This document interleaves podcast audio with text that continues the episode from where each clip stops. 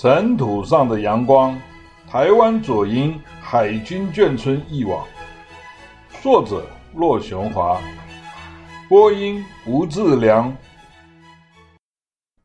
推荐序一：眷村和骆雄华，撰稿人海军退役中将汪启江。一，我们找到了什么？同骆雄华通了电话。请问他对这本书所要说的是什么呢？回答很明确简洁，关于自己在左营长大的过程，生活岁月深厚，已经被一叠叠时间覆盖的少年记忆。翻开册内种种，不能不产生一些真诚的敬畏。对于眷村、军区、配给粮的种种痕迹，成长中如影随形的战争威胁。军人子女及普通又特殊的反攻大陆与学习台湾的惊恐情绪，以及传承于父兄的战斗遗传等等，他都甚少落墨。原来仅多是年少生命真挚率性的天真灿烂。骆雄华翻开初中年代的，就是环境生活里的简朴、真实和自得其乐的坦率诚意。我曾在雷马可名著《西线无战事》中读到战场碉堡壕沟中对一些生命强韧的野花的凝视，以及作者把书中主角死亡定位在战场最安静无事的一日。读这本少年游，就有淡化碉堡壕沟，只落笔野花凝视的情怀。杏花吹满头，把所有的苦难淡化。只剩心灵内的青春无际的态度，消弭不了的喜悦。这份愉悦一路走来，成为书中最感动的力量，既简单又细致。少年人眼中的无限生命活力，在任何苦难逆境，某种毫无准备但决然面对的，不往心里搁放的前迈心境。二，我曾问父亲，我曾问过父亲。他少年、青年、中年的成长岁月，不断面临北伐、剿匪、抗战、国共内战，转进台澎，一年准备，两年反攻的苦难与挫折，直到反攻无望，终老台湾的心路历程。老人却从不向我回应，直到某次我认真的询问：“爸，你的一生真是苦难的归纳，随同眷村老去的结论时。”这位军人为我轻率的语言所激怒，他严肃地指着自己的眼睛，冷静地说：“我用这双眼睛真实看过你说的历史，这就是它存在的价值。”我想着，然后安静无语。艰苦时代有他另外的注解时，整个生命空间就长大了。骆雄华写这本书也具有这样的观瞻性。他用新一代的唐山过台湾做起始，叙述到和平的一生，父亲回答的了无遗憾做终结，就像是满树繁花般自记忆中走来，一路都有影响，但一切似乎也都成了骆雄华的个人陪衬。世界的存在是跟着人与事的记载而形成，而凝固。他以缅怀之心关结了片片花瓣。三，我们失落了什么？读着内容，就是看到一只蜘蛛回到了它的旧网。时间回溯，它把所有的失落都重新吞吃，然后令以此刻之我退化昔日之我。许多的感动，就是蛛网重新编织，又粘结回忆。但竟没有让人读来与那回忆的距离，一切就像是在现实中发生。他对那时代初中生之间打架，也能给人目睹般的现场感。最令我动容的是他对那时青少年之间性格性情上最清晰的剖析。他说：“在我看来，当年我们班打架不是打假的，但也不能算是打真的，因为打完了就算了。”很少有人在找帮手寻仇报复的事情。其实大家都没有深仇大恨，只是那段时间打架是一种风气，一种时髦情调。双方不过是为了打架而打架，有点像是拳击手例行的练拳运动。多么清澈的天空和心境啊！那是在一九六零年代的时光里所具有的那份干净，在这本怀旧之书里都极简短明亮。以现时现刻的台湾现象而言，比衬之下，我也想及幼年时所看叶宏甲先生绘画出版的《哭铁面、笑铁面》，人把自己隐秘地藏在这两具脸孔后面，发生的种种，忍不住写下了。不论美丑，都是一份干净。因为骆琼华给我们写出了另一个时空，他的生活，他的眷村，他的左营。正如他最初给予的书名《战后在台湾长大》，他的台湾，他的观感，他只做艺术，不做剖析。四，这就是一份干净。这本书的告白是诸多照片的复制与剪贴，有其庞大性。这本书不是小说，也非完整的散文，而是属于自己活着那个片段，就在这活着的里头存在着。我真佩服他的深思强记本领，剪刀使用的多，却把人物、名字、发生了什么，能在几十年后一一写出来。单凭这份感情烙印，就值得肯定。具备的干净，就是那个时代环境与生命。所映现的阳光性质吧。二零一四年八月四日于左营。推荐序二：迎向阳光。撰稿人：资深社会工作者邓佩瑜。出世阿洛于民国六十一年，也就是一九七二年。那年夏天，他与其他五位东吴大学的同学一起成为了快乐儿童中心的志工大哥。光阴似箭，迄今与阿洛认识已超过四十年。当他寄来这本《尘土上的阳光》文稿，请我帮忙写序文，虽然才疏学浅，我自是义不容辞的应允。在这本我认为是自传式的札记。共分为十六篇，于第一篇《新唐山过台湾》，阿洛由自己生命源头说起，记述他父母亲结婚后不久就因国共战争不得不在烽火中各自千辛万苦逃离大陆，及至在台湾重逢的故事。当读到洛妈颠沛流离、辗转逃难，于轮船开进基隆港时，还紧抱着已于中途死亡的死婴不放，心里唯一的念头就是要让期盼中的丈夫亲眼看看孩子。接过孩子，洛爸绷着铁青的脸，找到一个正在填土的乱糟糟建筑工地，就把孩子给抛了进去。当那孩子落地时，砰的这一声震响。不但就像大铁锤打在洛妈的心板，永远刻骨铭心，让我的眼睛也模糊了，心中顿时燃起一股想将此书立刻翻看到底的意念。以上这个力道很强、略带凄惨的开场，却配有一个充满感恩、让人心平气和的结语，而最震撼我心。让我感同身受的正是最后一篇结语《尘土上的阳光》，其中提到的全球原子大战和血洗台湾的国共大战两大生命威胁，也颇能体会他于此篇对幸福人所做的定义为：任何有幸能在和平岁月中无恙的度过一生的人，有幸能为这样的人写序。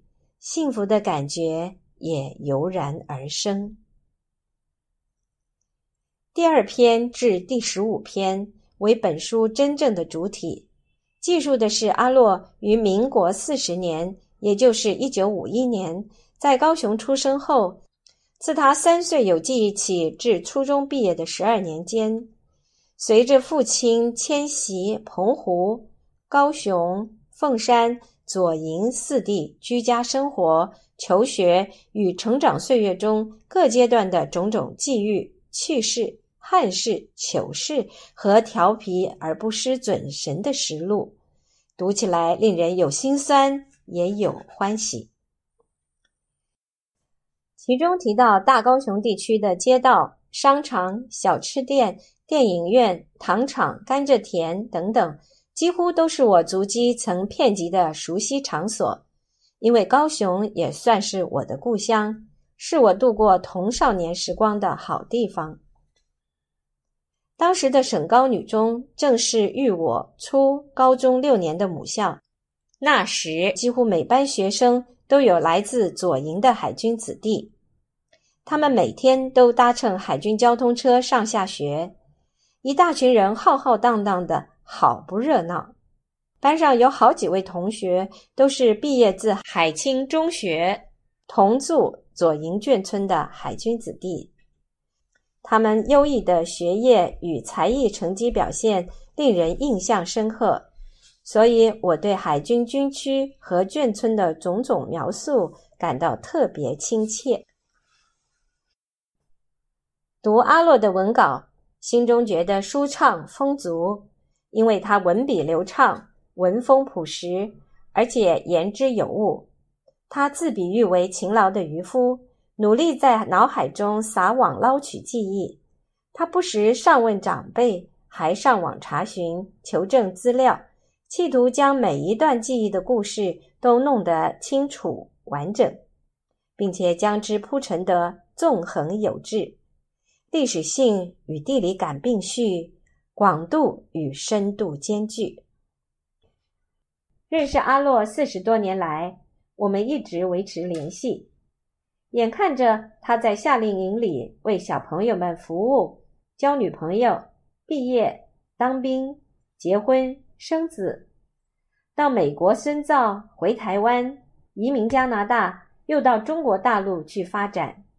最近，他竟然喜滋滋的告诉我，他当爷爷了耶！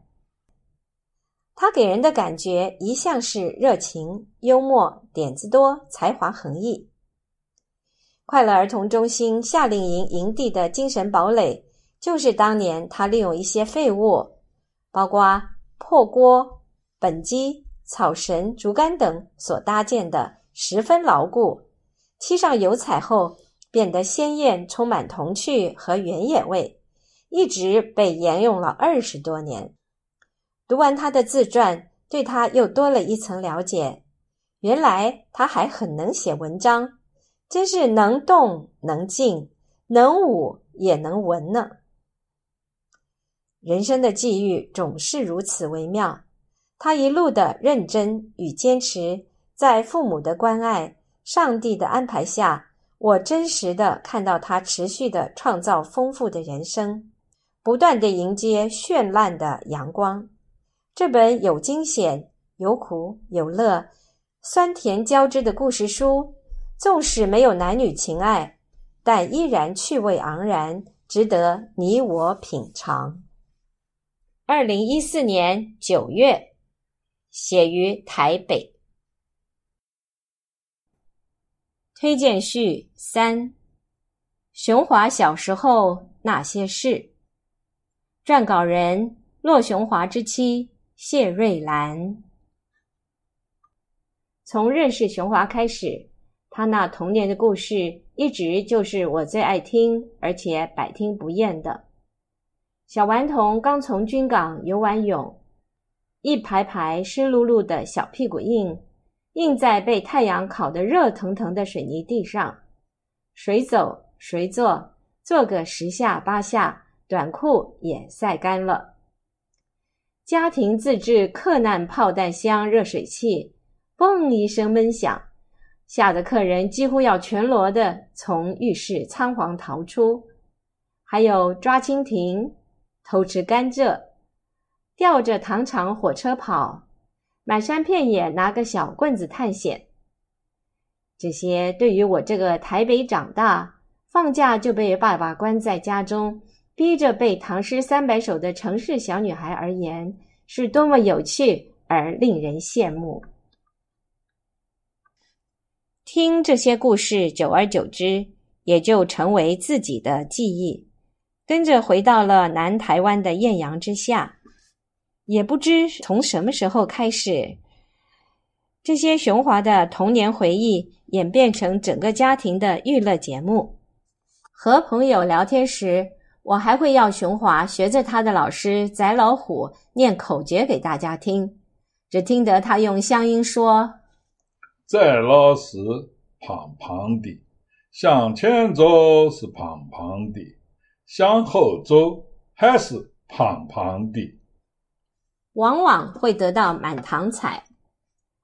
有次在山东，熊华学着毕妈妈摇头晃脑地用山东腔念《林觉民与妻诀别书》：“一阳强强如雾，雾以次俗类聚与毕妹同下。”在场的山东朋友立刻跳起来，开心地说：“就是这样发音，就是这样发音。”两年前，熊华偶尔和我聊起他初三那年的拔河比赛。在决赛两队选手僵持的那一刻，他和一位正在场上的同学忽然间眼神交汇，让他及时地喊出了第一声“加油”，使班队反应过来，一拔成功。接着，他去研究当年的赛程安排，随着研究，当年的场景、人物。细节开始生动起来，这段回忆越来越精彩。于是熊华开始了他的写作历程。写完拔河的故事，他又想起了初中毕业露营时的一场车祸。就这样，从小到初中毕业，一段段回忆成为了文章。熊华一边回忆过去，一边研究着当年的历史背景。发生的社会事件和世界大事，于是，一个个小小的故事背后，渐渐有了历史的支撑。这本回忆录好像已经不再是个人的故事，而是当时台湾整个社会的一个小缩影。在网上追溯他个人的根源时，婆婆民国三十八年，也就是一九四九年。逃难的那一段经历浮现了出来，这个家中每个成员都耳熟能详、倒背如流的故事，借此付诸于文字。一个十九岁的产妇，孤身万里寻夫，怀抱着没有气息的婴儿，坐在船甲板上，两眼空洞，望着海天一线。在他身后苍茫的台湾海峡上。一百五十万新移民随着海浪颠簸起伏，一波波地涌向陌生的台湾岛。于是，第一章《新唐山过台湾》呈现出来，那段牵动着整个中华民族的历史，也在雄华的查考下简明地铺陈开来。随着思路的开阔。雄华开始意识到，外省人这个名词已经不能适用在外省第二、三、四代人的身上。生在台湾、长在台湾、情感根植于台湾的所谓台湾外省人，其实应该被叫做台湾人才对。文章记录过程中，雄华渐渐有了出书的念头。一开始，我理所当然地认为。这个想法不实际，因为他既非名人，也不是作家，还会有谁对他的回忆录有兴趣呢？